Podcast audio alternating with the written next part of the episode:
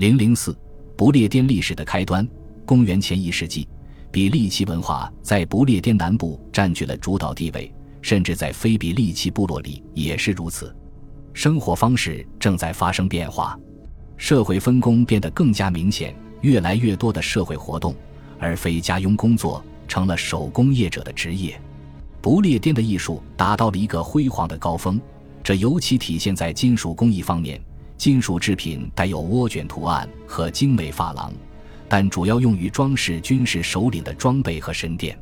在大多数比利奇化的地区，平原上的大规模定居点取代了山坡堡垒，有时候通往这些定居点的道路上还筑起了土垒防御工事。这些定居点一直被视为罗马式城镇的雏形。不过，其中一些更像是王宫府邸，而非当时地中海沿岸意义上的城市。但对于后来的不列颠地形而言，最耐人寻味的变化在于永久性农村定居点的广泛涌现，特别是在凯撒和克劳狄乌斯统治期间，这些定居点的田地具有规则的边界，这意味着土地的所有权是固定的。考古学家们越来越觉得。这一时期可能标志着一直延续至今的土地划分框架的开端。土地的耕种者和所有者变换了无数次，但是可以做出令人信服的推测：当时的地形轮廓保留至今，没有太大变化。在发动第一次远征的头一年，凯撒在海上与布列塔尼的威尼地人遭遇，并摧毁了他们的舰队。威尼地人的船只曾经控制着阿莫里卡与不列颠西南部之间的贸易。考古发现表明，大约在这个时候，贸易重心转移到了比利奇高卢与不列颠南部和东部之间的线路上。从此以后，从塞纳河到南安普敦地区的海上通道，从布洛涅到肯特的短途航线，以及从莱茵河和低地国家到埃塞克斯港口的航线，都变得举足轻重。因此。最富有和最发达的商业活动出现在今天不列颠的这些地区就不足为奇了。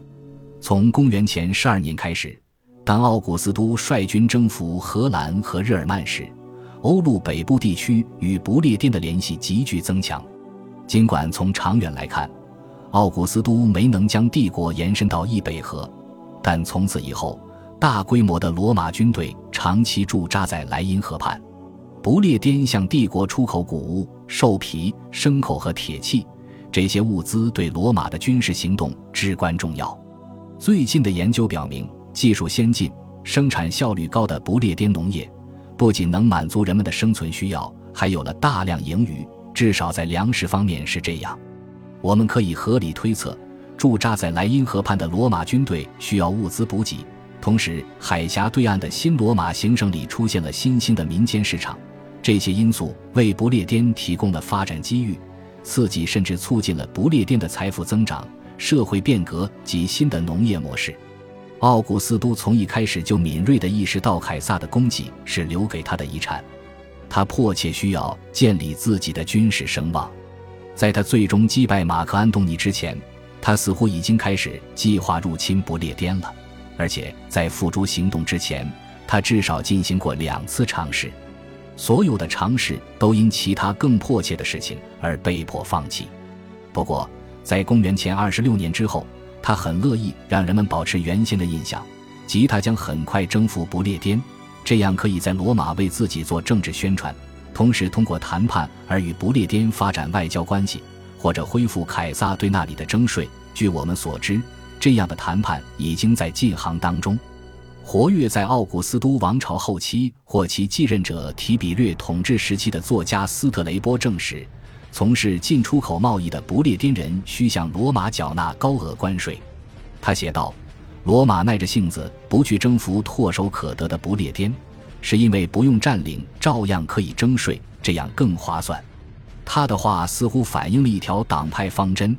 即努力为放弃入侵不列颠的政策辩护。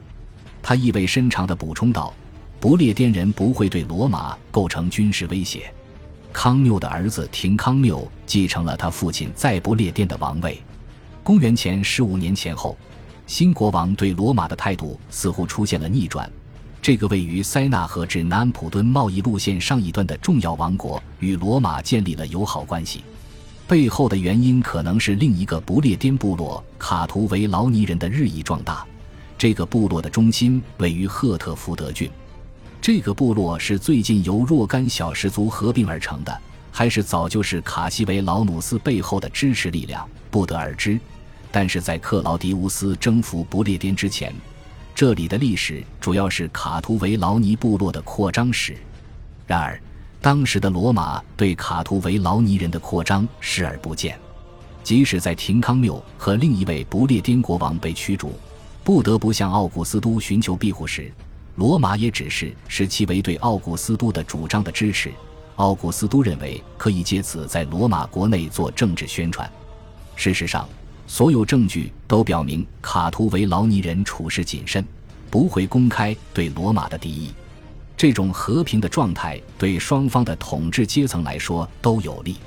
不列颠的贵族享受着从帝国进口的商品，而为了换取这些奢侈品，他们会出口相应的商品。罗马作家罗列了出口商品的清单，清单显示，不列颠人不仅给罗马军队提供重要的物资，如黄金、白银、奴隶和猎狗。还为罗马皇帝本人和罗马的富人提供他们感兴趣的商品。公元九年，在罗马军队于德意志遭受重创之后，奥古斯都和他的继任者提比略确立了不干涉帝国之外事务的政策原则，这与他以前的做法截然相反。然而，这一做法一定令卡图维劳尼人和罗马都满意。因为即使卡图维劳尼人的国王库诺比林努斯侵占了从前凯撒庇护的特里诺文特人的领土，并把王国的中心迁到了科尔切斯特，也没有遭到罗马的报复。